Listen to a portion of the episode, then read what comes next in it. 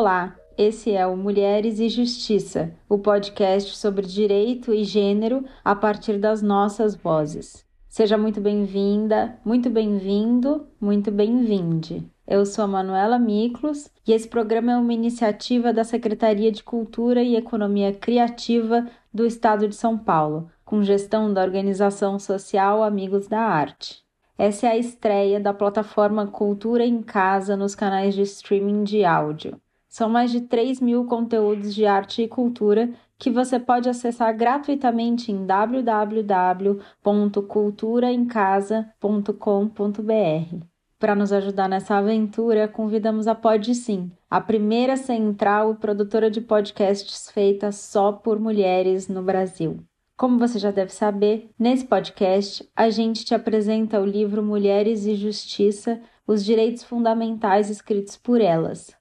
Nosso tema de hoje é cidade, natureza e vida, substantivos femininos. Vamos conversar sobre sustentabilidade, tanto do ponto de vista do meio ambiente quanto de patrimônios culturais. Para abrir a nossa conversa, vou falar com a coautora responsável pelo capítulo Mulheres e Meio Ambiente, a desigualdade que flagela o feminino, a Patrícia Bianchi. Ela é pós-doutora pela Faculdade de Direito da USP, doutora em Direito e mestre em Relações Internacionais pela Universidade Federal de Santa Catarina professora e pesquisadora no programa de mestrado em Direito do Centro Universitário Salesiano de São Paulo e conselheira no Conselho de Meio Ambiente do Estado de São Paulo. Oi, Patrícia! Oi, Manuela, boa noite. Boa noite a todas, a, a Ana, a, Márcia. É uma grande satisfação estar aqui com todas vocês hoje. Patrícia, no seu artigo, você traz o termo injustiça ambiental de gênero. Explica pra gente o que isso significa? Sim, a injustiça ambiental, ela refere-se à desigualdade ambiental que pode se manifestar tanto sob a forma de proteção ambiental desigual, como pelo acesso desigual aos recursos. Essa desigualdade, ela revela-se como resultado de um longo processo político, cultural e socialmente desenhado. A contrário senso, justiça ambiental poderia ser definida como a realização é, de um ambiente saudável para todos, igualdade maior de acesso aos bens ambientais, na proteção contra danos ambientais, no acesso à informação e participação igualitária no âmbito da gestão ambiental. Apesar dos pequenos ganhos que as mulheres vêm tendo nas últimas décadas com relação ao reconhecimento, visibilidade, além do seu protagonismo com relação às questões ambientais, elas ainda estão muito aquém de um patamar de igualdade com os homens. Estudos demonstram que a carga que pesa sobre as mulheres para a realização de atividades de proteção ambiental, como a reciclagem ou a eficiência energética, por exemplo, e em se tratando de meio ambiente, as mulheres têm um papel crucial em sustentar comunidades e gerenciar recursos naturais. Mas, frequentemente, suas contribuições não são reconhecidas ou são subvalorizadas. E pesquisas apontam que as mulheres, em comparação aos homens, têm maior probabilidade de viver em pobreza e também são mais vulneráveis aos impactos das mudanças climáticas e outros riscos, especialmente em países em desenvolvimento. Embora outros fatores influenciem, sejam influentes né, nesse contexto, a pobreza e o status desigual são os principais fatores que geram injustiça ambiental ligadas ao gênero. As causas dessa pobreza e desigualdade seriam provenientes do processo típico do capitalismo e do patriarcado. Este entendido como um sistema social onde o homem mantém o seu poder e privilégio em termos de liderança política, autoridade moral, controle de propriedade, chefias de famílias, entre outras né, questões. Assim, as mulheres elas experimentam injustiça, tendo menor acesso aos recursos ambientais, levando uma carga injusta de dano ambiental e sendo restringida em termos de influência sobre a tomada eh, de decisão ambiental, inclusive. E a exploração das mulheres, enfim, é, isso tudo representaria um ataque ao bem-estar psicológico, físico, econômico e social das mulheres. E a exploração das mulheres no local de trabalho, em casa, a divisão sexual do trabalho, a desvalorização das mulheres da sociedade restringem suas escolhas e mina a sua capacidade de moldar a sociedade de acordo com as suas necessidades.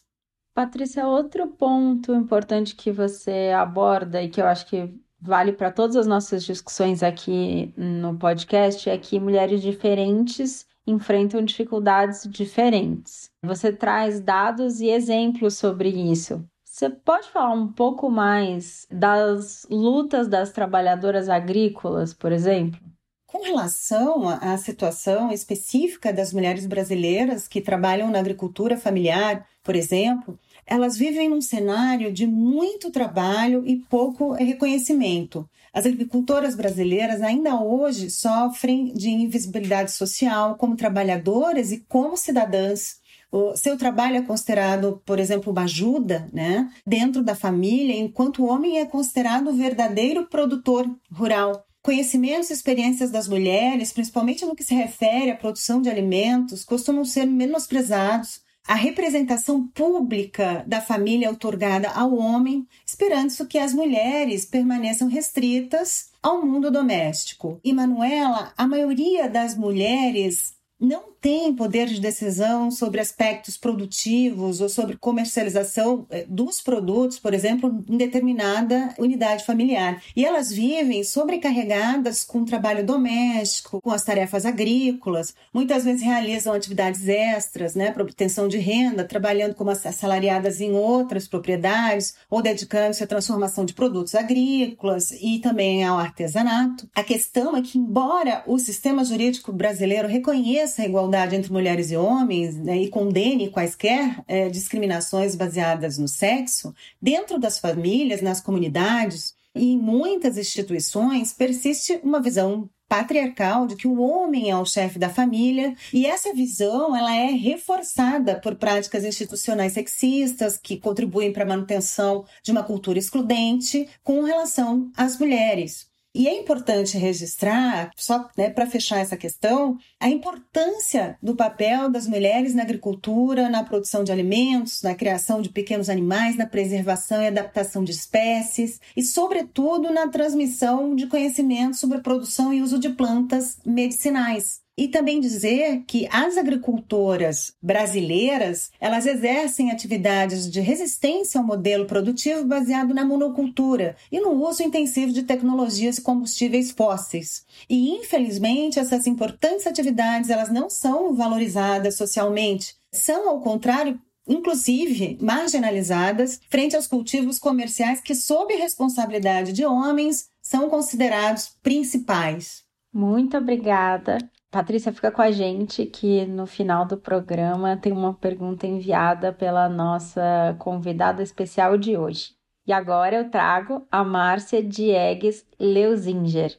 Ela escreveu o artigo O papel das mulheres na construção do desenvolvimento sustentável. A Márcia é procuradora do Estado do Paraná, mestre em Direito e Estado, doutora em Desenvolvimento Sustentável pela UNB, pós-doutora em Direito Ambiental pela University of New England, da Austrália, professora de Direito Ambiental do Centro Universitário de Brasília e líder do grupo de pesquisa CNPq Direito Ambiental e Desenvolvimento Sustentável. Oi, Márcia, tudo bem? Olá, boa tarde a todas, né? mulheres poderosas, Manuela, Patrícia, Ana. Muito bom estar com vocês aqui nesse final de tarde hoje. Márcia, no artigo você traz um histórico de quatro pesquisadoras que têm participações relevantes na construção do conceito de desenvolvimento sustentável, que hoje é reconhecido como central para os governos e instituições. Eu queria que você destacasse que dificuldades elas tiveram de enfrentar no meio acadêmico, principalmente pelo fato de serem mulheres. Com certeza, todas as quatro mulheres que eu cito no meu artigo, Rachel Carson, Gro Brundtland, Donella Meadows e Maria Teresa Jorge Pádua tiveram dificuldades, enfrentaram dificuldades. Agora, certamente, quem enfrentou maior dificuldade foi Rachel Carson. Rachel Carson publicou em 1962 o livro chamado Primavera Silenciosa.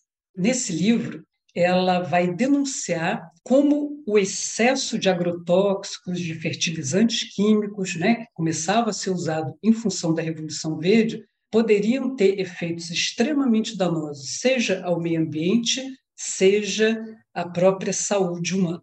E quando ela fez isso, houve imediatamente uma reação muito forte por parte das indústrias químicas que começaram a atacar a credibilidade da autora, da Rachel Carson, como pesquisadora, como cientista. Então, a ideia, como aconteceu também né, com a questão do cigarro, quando houve é, as denúncias de que cigarro fazia mal à saúde, os cientistas que denunciavam isso também tiveram suas reputações destruídas, essa mesma lógica foi usada pelas indústrias químicas com Rachel Carson. E ela sofreu ataques os mais variados e muitos deles desacreditando a Rachel Carson por ela ser mulher, né? não só porque as pesquisas seriam ruins, ou seja o que for, mas pela questão né, de gênero, por ela ser mulher. Mas nada disso adiantou. O livro dela foi um livro que foi traduzido em centenas de línguas, foi um dos livros mais importantes do século XX e ele é um marco na pesquisa ambiental, ele é um marco no que depois veio a ser considerado desenvolvimento sustentável. É, Rachel Carson, ela demonstrou que nós, seres humanos, interferimos no meio ambiente a um tal ponto e degradamos o meio ambiente a um tal ponto que isso pode se voltar contra nós mesmos, porque ela mostra uma série de casos em Primavera Silenciosa em que o aumento de câncer começou a ser relacionado com o uso desses produtos químicos nas lavouras. Então, de todas as quatro mulheres que eu abordei no artigo, a Rachel Carson foi a que enfrentou maiores problemas, que enfrentou muito preconceito. No caso da Gro Brundtland, ela é uma figura política, então ela não estava na academia. Né? Rachel Carson era uma acadêmica, era uma cientista. Gro Brundtland não, ela foi primeira-ministra da Noruega, era uma figura extremamente conhecida, respeitada, e ela era presidente da Comissão de Meio Ambiente, ligada à ONU, que foi encarregada de produzir um relatório da situação ambiental do mundo como preparatória da Conferência das Nações Unidas sobre Meio Ambiente e Desenvolvimento, que aconteceu no Rio de Janeiro em 1992. E ela fez isso com maestria, produziu um relatório primoroso e que teve como norte o desenvolvimento sustentável. Então, é, a Grobrundtland ela sofreu muito menos ataques né, e preconceito, obviamente, do que Rachel Carson, até porque não era, como eu disse, uma acadêmica, era uma figura política. Donella Meadows era uma acadêmica e ela produziu o relatório Limites do Crescimento junto com outros três pesquisadores, homens, inclusive o marido dela, o Dennis Meadows. E ela teve uma posição proeminente né, dentro desse grupo de cientistas ligados ao MIT, né, o Instituto de Tecnologia de Massachusetts, porque ela veio a ser a relatora do limite do crescimento. E esse foi um trabalho muito atacado e atacado né, de todos os lados, porque a conclusão do limite do crescimento era de que, em algum momento né, dos próximos 100 anos, nós entraríamos em colapso em razão, principalmente, da depressão dos recursos naturais não renováveis, né, da diminuição do estoque de recursos naturais não renováveis.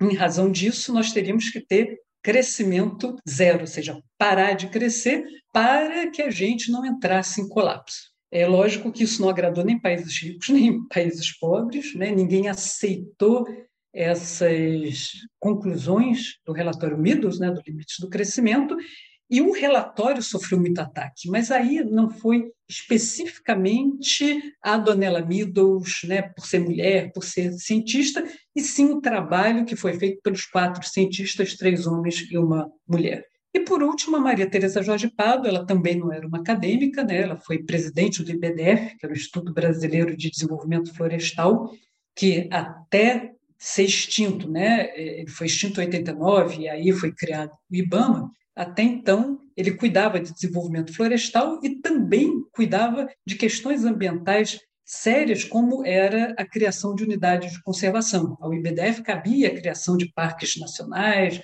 de reservas biológicas, e a Maria Teresa Jorge Pado, que era uma ambientalista preservacionista, né, bastante radical, inclusive, ela esteve à frente, levou um instituto ali com mão de ferro, criou uma série de parques nacionais, influenciou inclusive a política na época, né? Estávamos na época do regime militar, que nós sabemos era um regime extremamente desenvolvimentista, com grandes obras de infraestrutura que causavam um grande problema ambiental, né, uma grande degradação ambiental, mas ela, apesar de tudo isso, conseguiu criar muitas unidades de conservação, ela conseguiu trabalhar com preservação e, portanto, ela tem todos os méritos. E também não se tem notícia na literatura de que ela tenha sido é, atacada ou que ela tenha sofrido né, preconceito explícito muito grande, tanto que ela ficou bastante tempo à frente do IBDF.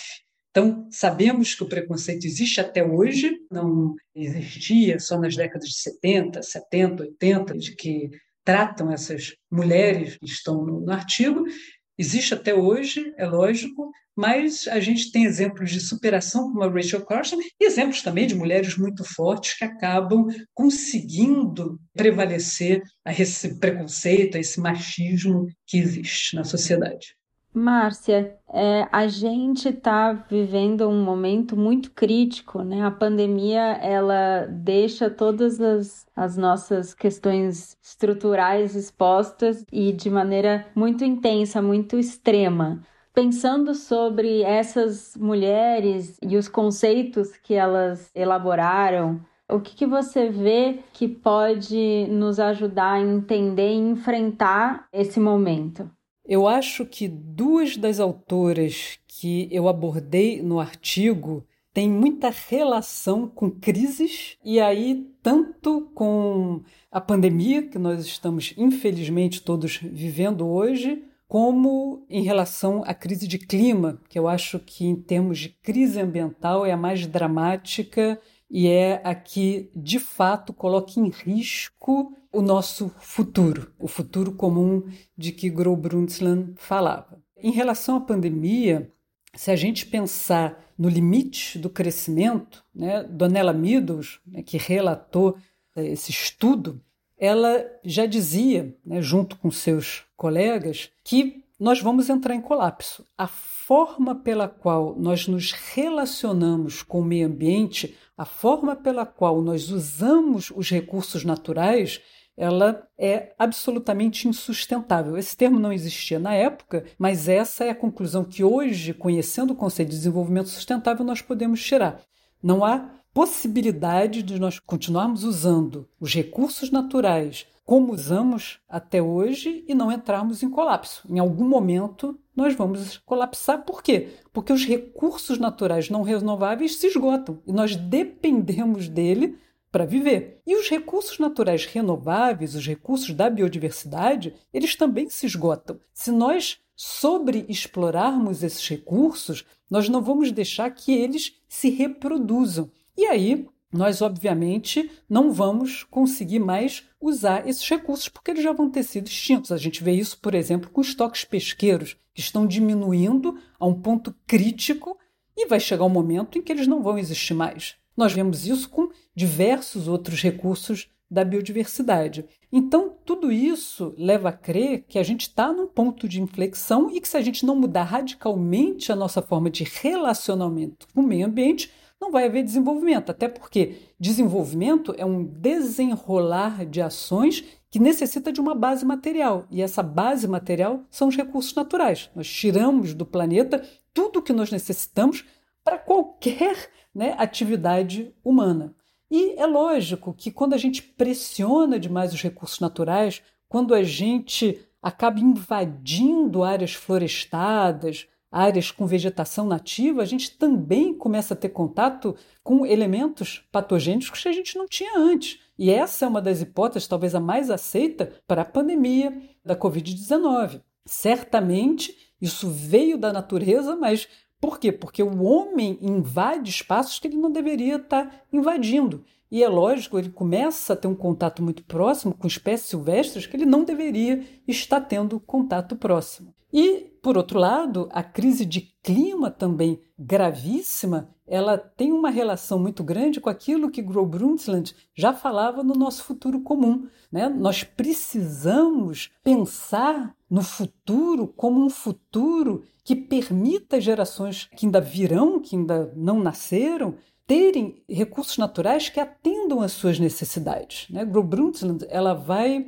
conceituar desenvolvimento sustentável como sendo o desenvolvimento que atende às necessidades das gerações presentes, sem que isso impeça que as futuras gerações também atendam às suas necessidades. Mas se a gente continuar a alterar a temperatura do planeta, como nós estamos fazendo, né, em razão de uma série de gases de efeito estufa, de poluentes que nós jogamos às toneladas todos os dias na atmosfera, nós não vamos ter futuro. Por quê? Porque a Terra se aquecendo, né, o clima mudando, ele não vai permitir que as espécies continuem a existir, porque elas aguentam impacto até um certo ponto. Mas depois desse ponto, a temperatura né, diz respeito também a essa capacidade de suporte, depois desse ponto extrapolado, elas se extinguem, elas não têm condição de continuar a viver. E sem as outras espécies, a gente não vive também. A vida é uma teia. E quando esses elos dessa teia vão se rompendo, não é mais possível haver vida e principalmente vida humana. A gente não vai ter condição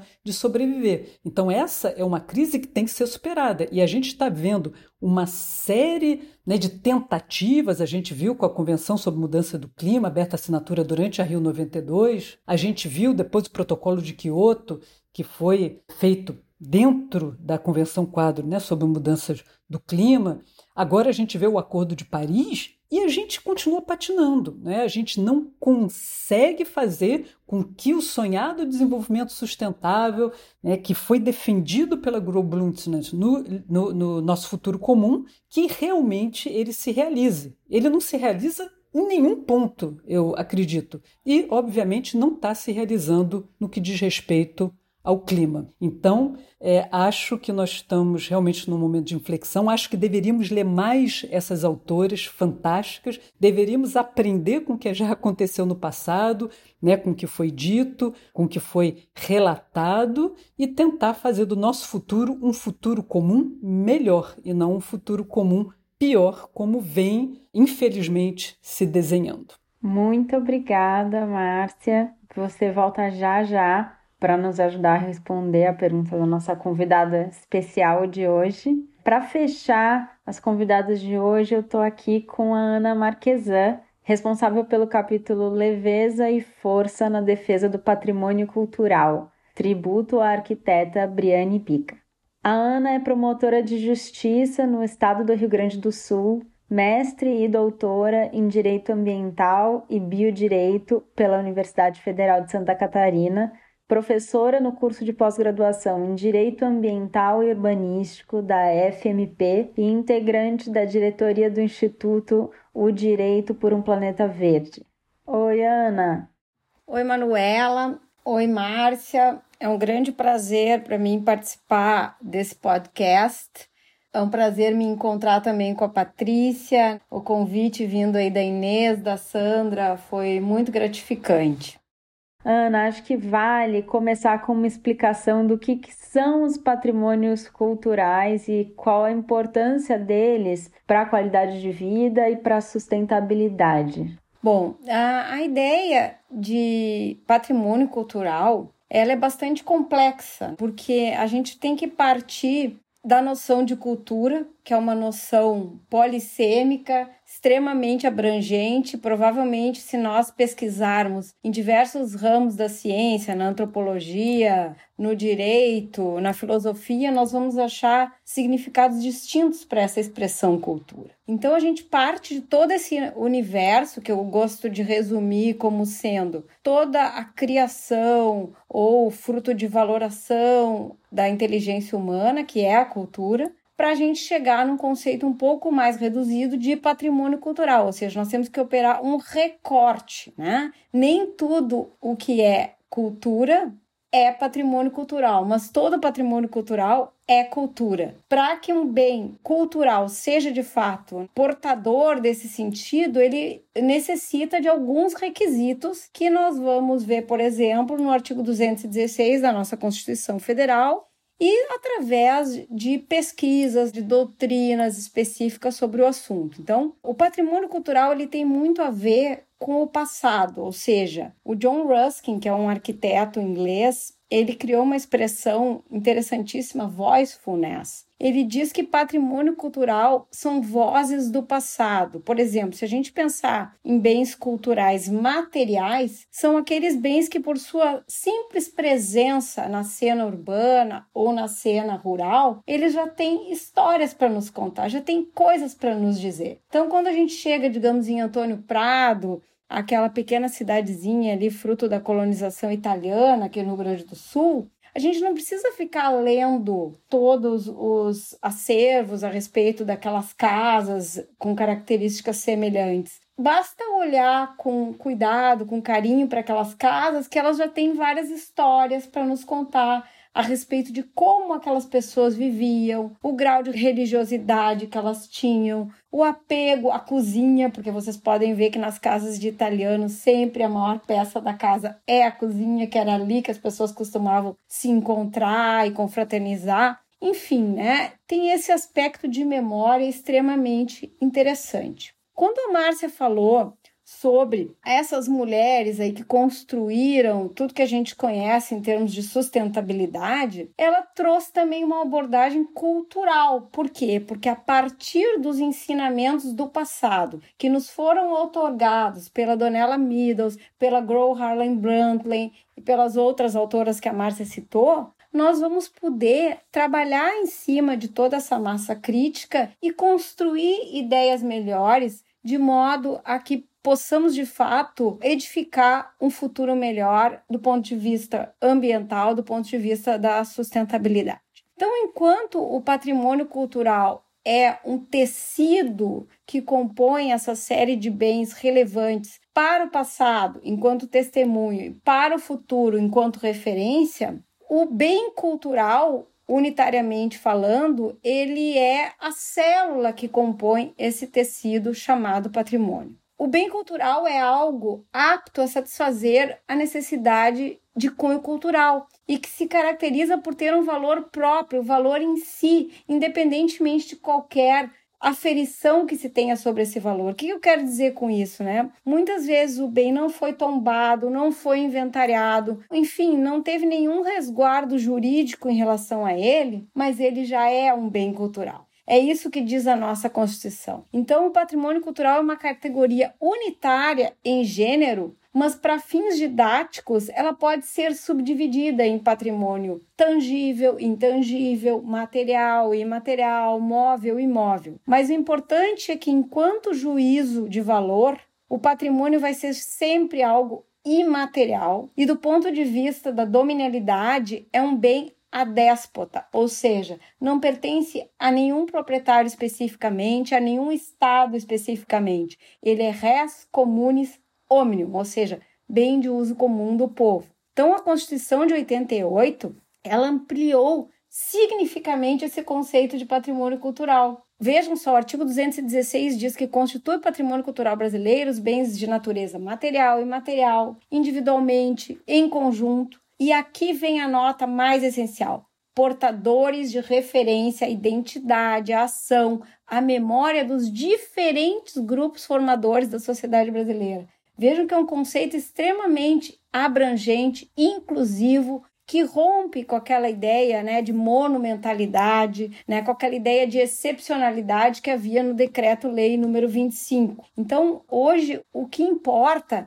não é a magnitude do bem, mas a eloquência do testemunho que ele pode prestar a respeito de como viviam as gerações pretéritas, para que as gerações presentes possam avaliar criticamente esse patrimônio e construir um futuro melhor para todos nós. Então, o patrimônio tem tudo a ver com a memória. A memória é uma capacidade humana extremamente seletiva para que nós consigamos lembrar de algumas coisas, a gente necessariamente acaba tendo que esquecer de outras. E esse recorte, eu costumo dizer que é o calcanhar de Aquiles do patrimônio cultural, essa dificuldade que a gente tem de selecionar dentre todo esse acervo que compõe a cultura humana, quais os bens que mereçam transcender das presentes para as futuras gerações. Isso é uma dificuldade e esse trabalho necessariamente tem que ser transdisciplinar, necessariamente tem de contar com a participação dos técnicos, mas também com a participação da comunidade, porque é ela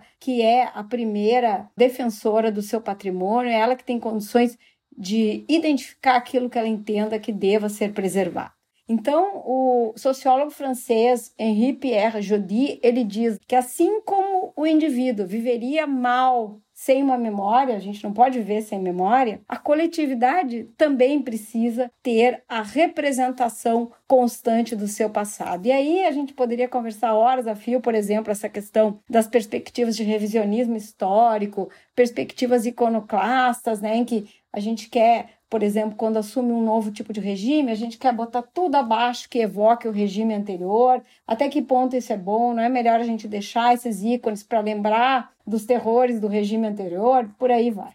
Ana, por que que o trabalho feminino se destaca nessa área? E por que que você escolheu a Briane Bica para representar as profissionais dessa área? Pensar sobre o papel da mulher na luta pela preservação do patrimônio cultural é praticamente uma reflexão sobre a própria existência humana, sobre a nossa capacidade única de tecer juízos de valor sobre aquilo que a gente vê, sente, come, toca e lembra, né? Deslizar né, dessa questão do gênero para o um encontro com a noção de patrimônio cultural é uma decorrência da própria amplitude experimentada a partir da segunda metade do século XX na noção de patrimônio cultural. A mulher, ela é uma grande produtora de bens culturais, tanto materiais como imateriais. Vejam, por exemplo, o destaque das mulheres no artesanato, o destaque das mulheres nos testemunhos, né? Quem não se enriquece num diálogo com as nossas mães, com as nossas avós, quantas coisas do passado elas nos trazem e que passam sim a ser referência para a construção de um futuro. Então, a própria ideia né, de duplo estatuto do ser humano, do Edgar Morin, da Anne-Brigitte Kern, no sentido de que o homem é cultura e é natureza, ela é conectada com a participação feminina na construção e na preservação do patrimônio cultural. Além disso, né, faz parte do gênero feminino um, uma dedicação ao cuidar.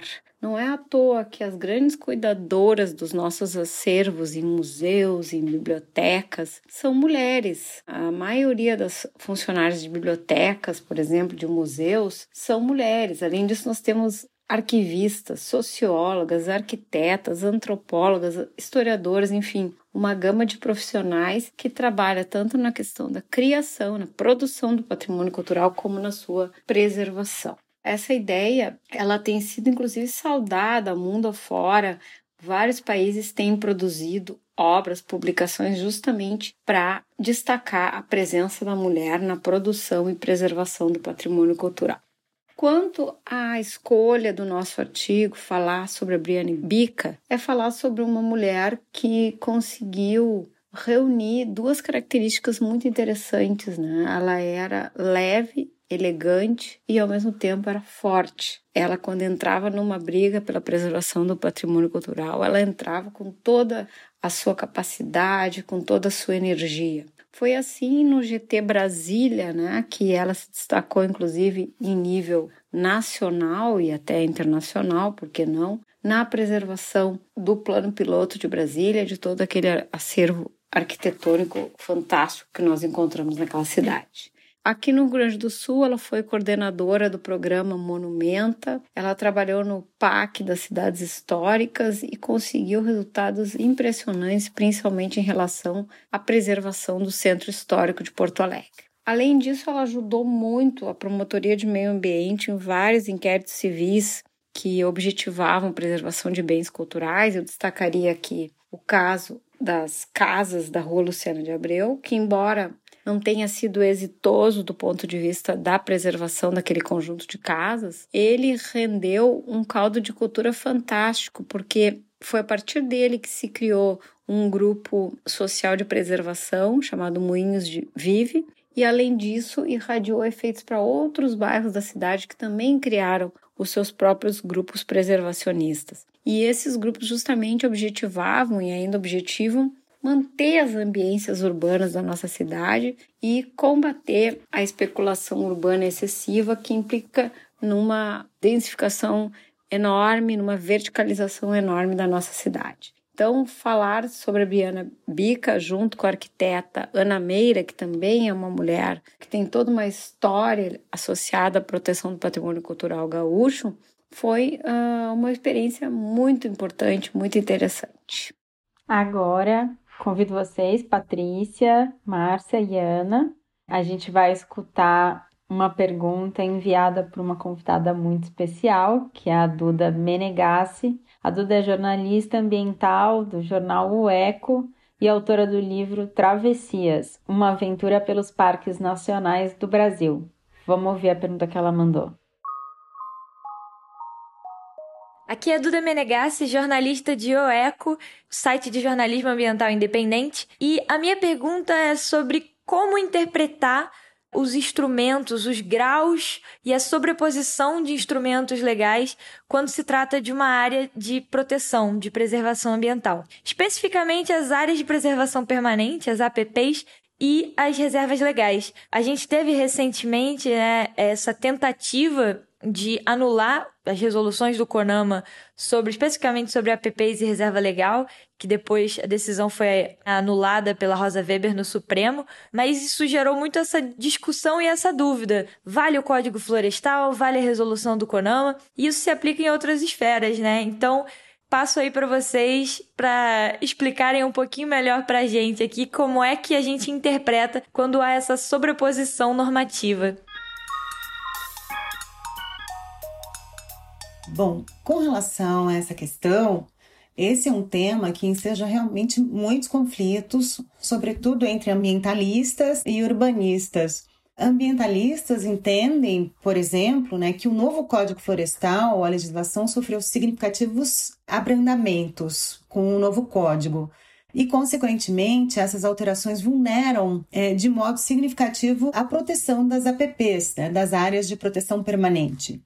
E sobre o tema das APPs, um recente imbróglio em torno da resolução 303 de 2002 do CONAMA levou a várias decisões e interpretações por diversos órgãos do Poder Judiciário. Umas consideram, por exemplo, a resolução revogada pelo novo Código Florestal, considerando-a ilegal e inconstitucional, pois teria inovado e ampliado o teor da lei. O STJ, inclusive, considera a resolução plenamente válida e legal, alegando que essa interpretação seria única que conseguiria alcançar a proteção da vegetação de restinga. Entendeu-se, por exemplo, que a interpretação é a melhor que se adequa ao nível protetivo estabelecido no artigo 225 da Constituição Federal. E sob pena de se admitir o enfraquecimento da tutela ambiental, né, sendo que as restingas são importantes elo de transição entre o meio ambiente marinho e o terrestre, e que contribuem de modo relevante para a sobrevivência de um conjunto de espécies biológicas. Com relação à sobreposição de normas, há uma hierarquia básica no ordenamento jurídico brasileiro, onde todas as normas devem estar em consonância com a Constituição Federal de 88. Em novembro de 2020, por unanimidade, o plenário do STF referendou medidas liminares concedidas pela ministra Rosa Weber para suspender os efeitos da Resolução 500 de 220 do CONAMA, que revogou três resoluções do órgão, as quais é, tratavam de área de preservação permanente, de APPs. Para Rosa Weber, a resolução ela vulnera princípios basilares da Constituição Federal, pois sonega proteção adequada e suficiente ao direito fundamental ao meio ambiente equilibrado. A ministra, ela frisou, por exemplo, né, é, que essa resolução 303, que, é que eu estou citando aqui como exemplo, considera que as áreas de dunas e manguezais e restingas têm função fundamental na dinâmica ecológica da zona costeira e é plenamente compatível com o direito fundamental ao direito ao meio ambiente equilibrado. E aí eu até traria para essa questão o Miguel Reale, que, no âmbito da sua teoria tridimensional do direito, entende que o processo de mudança normativa ele pode se dar pela criação de uma nova lei, né, ou pela atividade interpretativa. No caso das sobreposições relacionadas às APPs, a legislação que regulamenta as APPs, há diversos vetores ou haveria que diversos vetores axiológicos incidindo sobre a mesma base fática, né, que conduzem à extração do texto normas diversas, porque são frutos de variadas interpretações. Para Reale, toda norma jurídica possibilita uma tomada de posição perante os fatos que estão em função tensional de valores é, e contínua. Para ele, a norma jurídica é uma interpretação, né? A norma jurídica é a sua interpretação. Toda norma jurídica só se compreende na estrutura global do ordenamento. E as mutações normativas, maiores ou menores, elas operam segundo uma tábua de valores. Bom, só para finalizar, o que eu quero dizer com isso é que no caso das APPs, há um valor que seria um direito fundamental muito claro na Constituição, que é o direito ao meio ambiente ecologicamente equilibrado, aquele previsto né, no artigo 225. E o conflito de interesses que rivaliza questões econômicas e ambientais, que se reflete na sobreposição de normas, ainda que por meios interpretativos, guardam sempre o potencial de inviabilizar ou diminuir a eficácia das normas relacionadas ao meio ambiente, abrindo-se um potencial prejuízo para as questões que envolvem políticas públicas ambientais. Super obrigada, Patrícia. Márcia, passar a palavra para você. É, eu achei essa pergunta de sobreposições de instrumentos legais quando se trata de uma área de proteção muito interessante, porque, na verdade, eu vejo problemas quando a gente não tem nenhum instrumento legal. Aí é, questão é mais severa. Né? Quando nós temos vários, a gente tem métodos, técnicas né, de interpretação, de hermenêutica, que possibilitam que a gente resolva caso a caso essa sobreposição.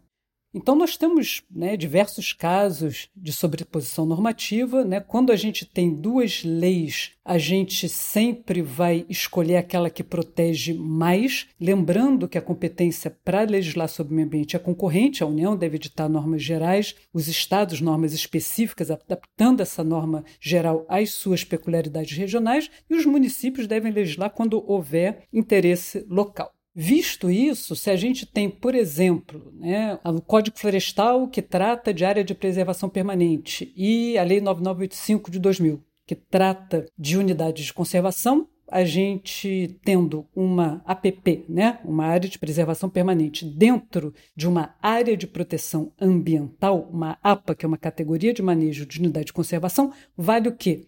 Naquela área de APP, vale o regime jurídico da APP, porque ele é mais restritivo, ele protege mais o meio ambiente e, com isso, ele vai estar tá concretizando o que está no caput do artigo 225 da Constituição Federal, que é o nosso direito fundamental ao meio ambiente equilibrado. As coisas às vezes ficam um pouquinho mais complicadas quando a gente está diante de uma lei e de um ato administrativo normativo, que é proveniente do Poder Executivo e, portanto, está distrito ao princípio da legalidade. Ele não pode violar aquilo que está na lei. E é isso que aconteceu no caso das resoluções CONAMA 302 e 303, que foram revogadas pela resolução CONAMA 500, e todo o embrólio que envolveu, porque o que se estava tentando dizer, né, e o que a resolução CONAMA 500 trazia é que a 302 e 303, né, resoluções anteriores de 2002 que tratavam de áreas de preservação permanente, estariam violando o novo Código Florestal, que é uma lei de 2012. No entanto, eu acho que a DPF 748, da relatoria da ministra Rosa Weber, do Supremo Tribunal Federal, foi muito feliz ao solucionar esse caso, né? porque ela vai usar os princípios da precaução e da vedação do retrocesso e a possibilidade de descontrole regulatório para resolver esse aparente conflito. E ela diz: não, as resoluções 302 e 303 que tratam de APPs, né, 302 em reservatórios artificiais, e a 303 em diversas outras situações, elas são necessárias para que não haja um descontrole regulatório e para que não haja um retrocesso na proteção dessas áreas, que são áreas sensíveis, que necessitam da vegetação para que elas continuem a existir, né? para que haja proteção das águas, né? para que haja proteção das encostas, para que haja proteção de ecossistemas muito sensíveis, como é o caso dos manguezais, das dunas. Então, tudo isso gera a necessidade de se entender que as resoluções 302 e 303 do CONAMA têm que continuar em vigor, embora, e isso disse a ministra, necessitem de alguns ajustes. Então não se pode simplesmente revogá-las. Essa decisão foi uma decisão excepcional, uma decisão que traz concretude ao artigo 225 da Constituição e que mostra que a gente tem que fazer uma interpretação que consiga fazer com que o bem jurídico tutelado, que é o meio ambiente, de fato seja aquele que vá ser tutelado, né? que vá receber proteção. Então, acredito que nesses casos de sobreposição, primeiro, a gente tem sempre que pensar qual é a norma que protege mais o meio ambiente. Segundo, como é que a gente pode compatibilizar essas normas se estivermos diante de uma lei de um lado e de um ato administrativo normativo que proteja mais de outro. Muito obrigada, Márcia. Passar a palavra agora para a Ana. Bom, as gurias que me antecederam, a Patrícia e a Márcia, destrincharam muito bem a questão, eu teria muito pouco para falar. Então eu acredito que eu vou centrar a minha resposta em algo que elas não falaram abertamente, que é o chamado princípio indúbio pro natura que é um novo princípio do direito ambiental, ainda em construção, que vem aparecendo em vários documentos internacionais e que estava no esboço do chamado Acordo de Escazú e acabou na última hora sendo retirado do texto do acordo, infelizmente, mas mesmo assim ele já aparece eh, na nossa jurisprudência. Nós temos mais de 11 acórdãos do Superior Tribunal de Justiça em que esse princípio já é invocado nas razões de decidir. O que, que significa o indúbio pro natura? Significa que, no caso de alguma dúvida, por exemplo, entre qual a norma aplicável, a lei federal, municipal, estadual, ou no caso de uma obscuridade ou incerteza na decisão de uma autoridade administrativa ou judicial sobre o alcance, sobre a extensão ou sobre a colisão entre normas, princípios ou direitos fundamentais, ou ainda na hipótese da necessidade de se reconhecer um direito, por exemplo, que ainda não tem uma regra explícita, ou mesmo na apreciação de uma regra ambiental vigente, a decisão a ser tomada deve ser aquela que garanta uma maior proteção ou conservação ambiental. Essa é a ideia do princípio do indúbio pro natura e ela encontra assento na nossa Constituição quando o artigo 225 reconhece o direito fundamental ao meio ambiente, né? Falando que é dever do poder público e da coletividade assegurar um meio ambiente sadio e ecologicamente equilibrado às presentes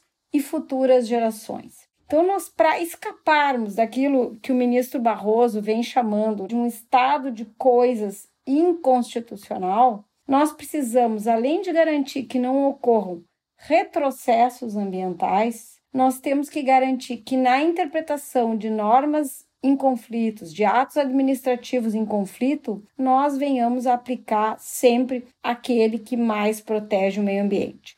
Nós temos, por exemplo, áreas que são, ao mesmo tempo, reservas indígenas e, por outro lado, elas têm o regime do Código Florestal, por exemplo, em relação às áreas de preservação permanente, ou elas podem ser unidades de conservação simultaneamente. Aí nós vamos ter os regimes de sobreposições, né, que são bastante complexos, mas que nós vamos ter que resolver sempre da maneira mais protetiva ao meio ambiente. Então, a ideia de albergar de fato e de direito o princípio do indúbio pro natura me parece um critério definitivo na solução desses conflitos regulamentadores da legislação ambiental.